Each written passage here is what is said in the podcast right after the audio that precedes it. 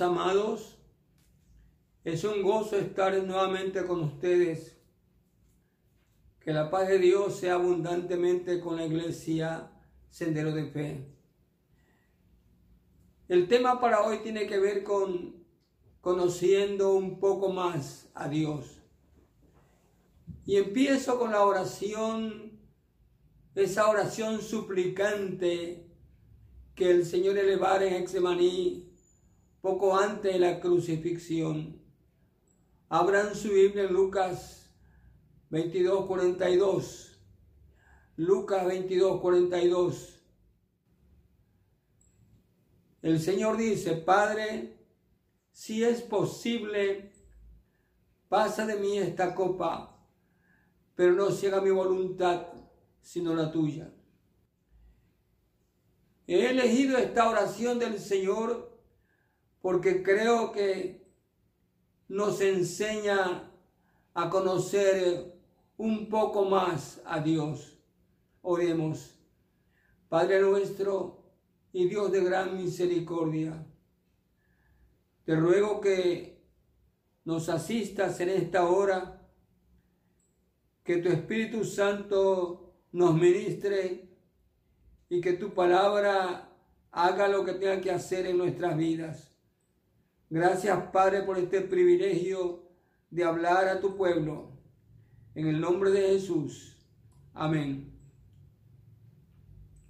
Hermanos, crecemos, maduramos y nos desarrollamos espiritualmente cuando ya no pensamos, hablamos u obramos por nosotros mismos, sino de acuerdo a la voluntad de Dios.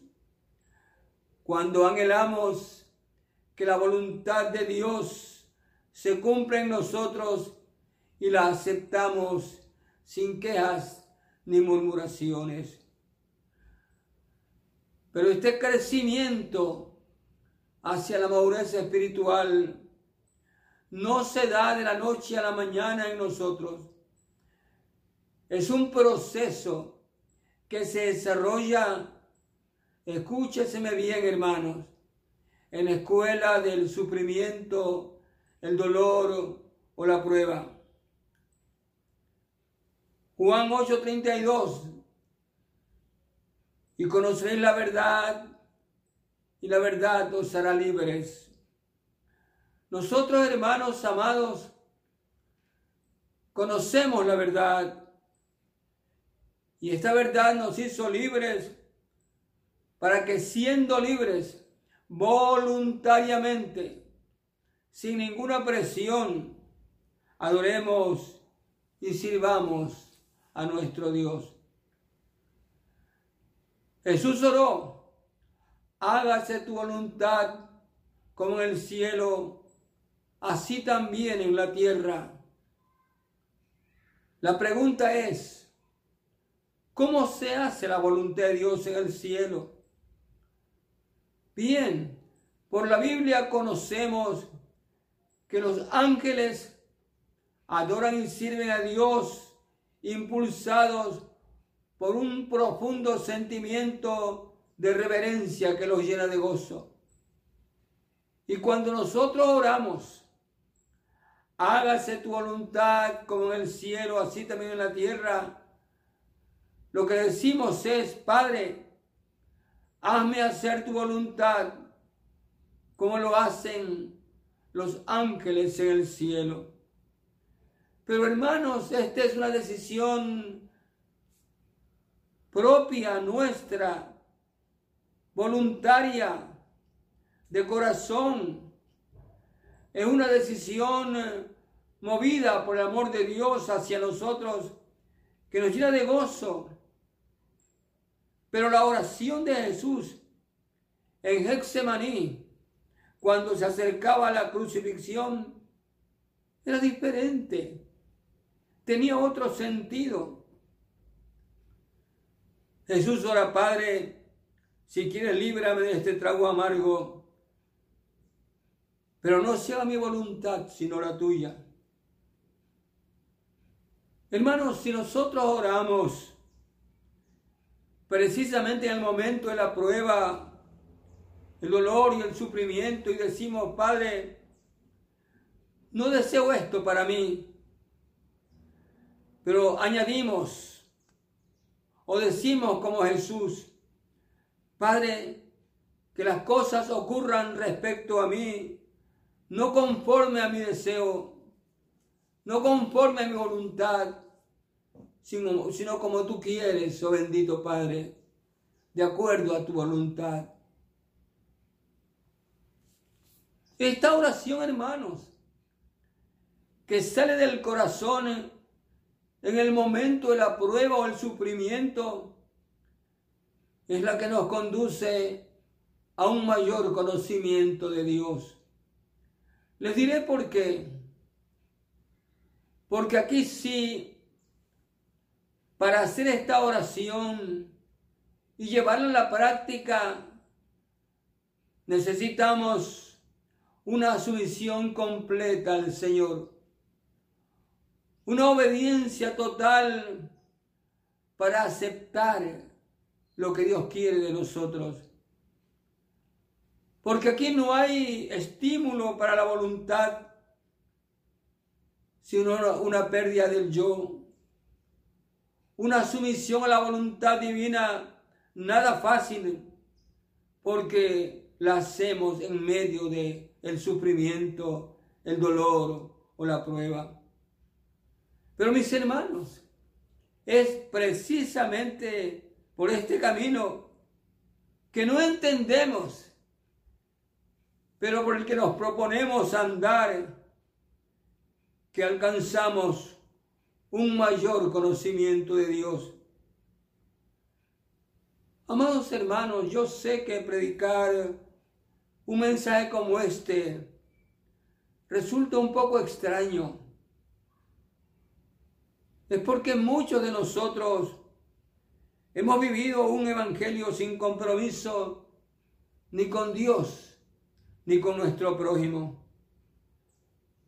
Un evangelio que proclama que no existe adversidad para el cristiano, que la enfermedad y la pobreza son consecuencia del pecado o de andar mal con Dios.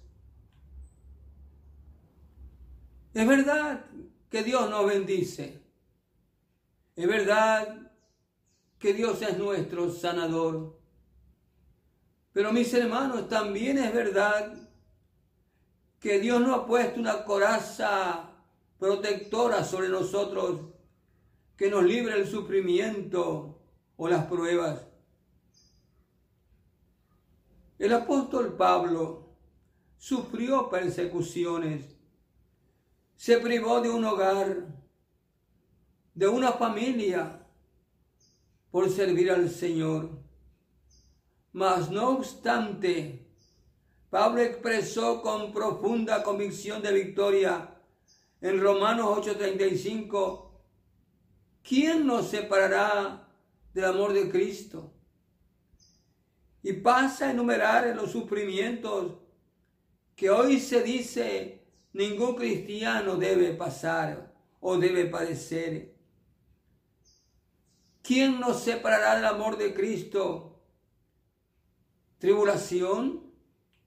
Persecución, hambre, falta de ropa, peligro o espada. Pablo enumera estas cosas para darnos a entender, mis hermanos, que los cristianos no estamos exentos del sufrimiento. Pero después de enumerarlas, Pablo lanza su grito de victoria, que es el grito de victoria de la iglesia, que es nuestro grito de victoria en Romanos 8:37, cuando dice, antes en todas estas cosas somos más que vencedores por medio de aquel que nos amó. Somos más que vencedores en la tribulación. Somos más que vencedores en la persecución. Somos más que vencedores en el hambre, en el peligro. Hermanos, somos más que vencedores por medio de aquel que nos ama.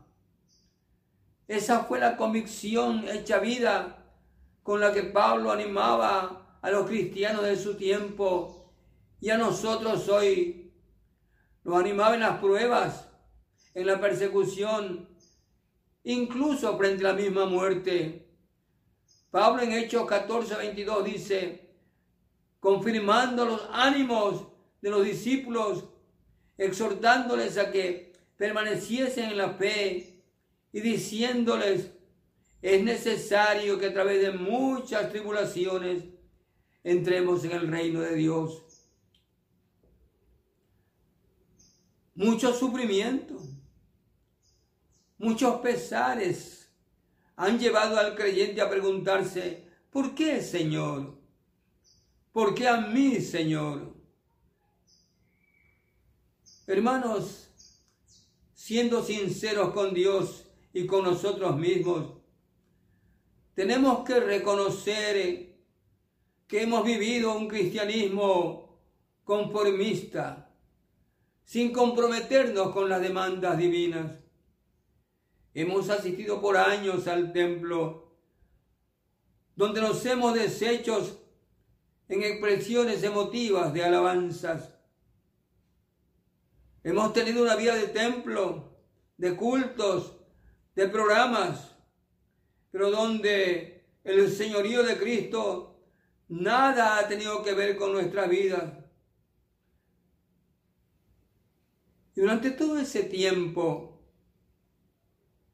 Dios no nos ha abandonado, hermanos pues le hemos costado un precio muy alto el sacrificio de su Hijo.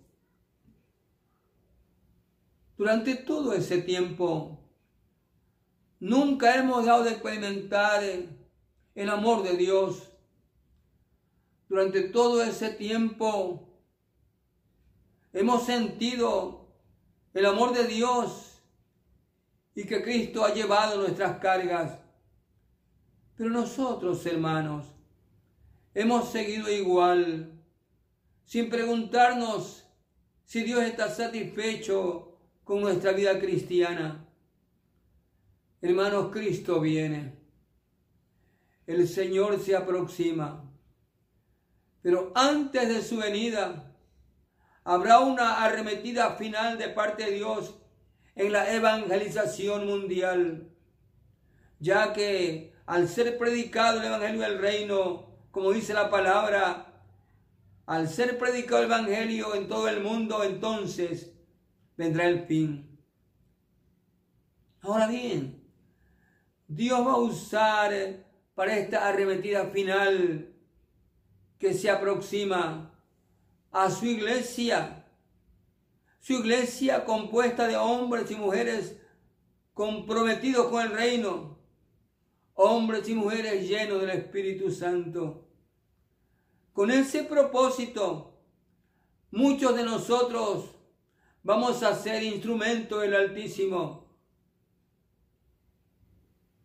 Pero aún no estamos listos, hermanos.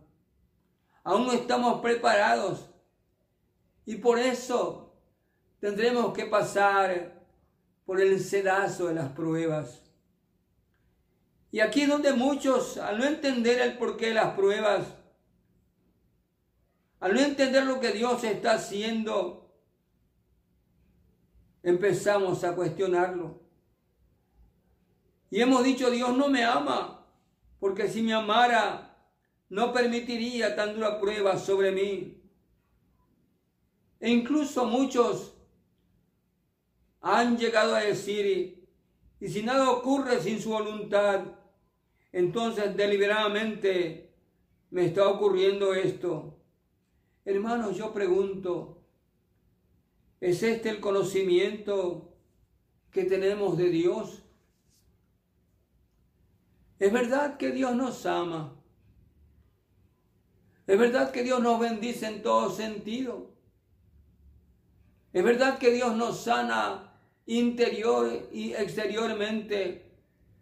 Eso lo sabemos por experiencia propia. Pero Hermanos, ese es un conocimiento incompleto, parcial de Dios. Jesús dijo a sus discípulos, tengo que irme para que venga a vosotros el Espíritu Santo, el consolador que os guiará toda verdad. Y cuando el Señor se disponía a ascender a la gloria, hermanos, dejó unas palabras de esperanza viva para nosotros, siendo estas palabras la verdad irrefutable en la que descansa nuestra fe. El Señor dijo, he aquí, yo estaré con vosotros todos los días hasta el fin. Hermanos, hermanas, jamás olvidemos esto. Cristo está con nosotros por su Espíritu Santo todos los días hasta el fin. Desde el momento que recibimos a Cristo como nuestro Salvador y Señor, el Espíritu Santo hace morada en nosotros para vivir para siempre en nuestro corazón. Oh, gloria al Señor. El Espíritu Santo mora en todo aquel que ha recibido a Cristo como su Salvador y Señor. Pero sigamos. En nuestra reacción negativa en cuanto a las pruebas, pasa inexorablemente el tiempo y la duda comienza a disiparse de nosotros. En el transcurso de un ir y venir de los días, Tratamos de explicarnos el proceder de Dios, aunque no lo entendamos. Y empezamos a darnos cuenta que no podemos compaginar los hechos reales de la vida con el Dios que nos habíamos imaginado y que creíamos debía ser para nosotros. Y poco a poco, paulatinamente, comenzamos a perder ese concepto de Dios que teníamos para dar paso a otro concepto de Dios más puro y verdadero. Y aprendemos en la primera lección, mis hermanos.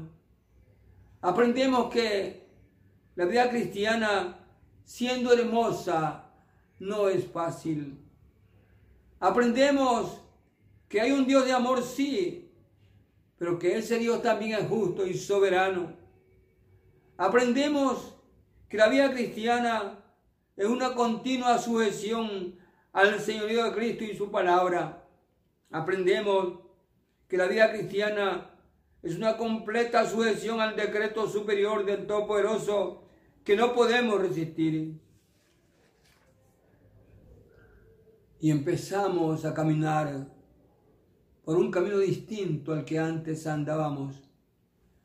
Ya no el camino donde creíamos que nosotros éramos el centro, el objetivo principal. Ya no el camino donde creíamos que lo único que importaba era nuestra felicidad, nuestro hogar, nuestra salud, nuestro futuro, nuestro trabajo.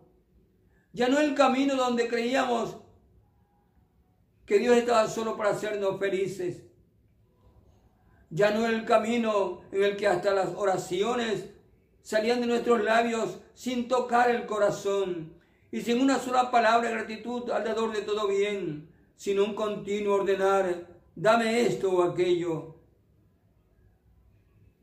Y comenzamos a alejar de nosotros todas esas ideas que hacía de nuestras vidas lo primero y de Dios nuestro siervo. Segunda lección, hermanos.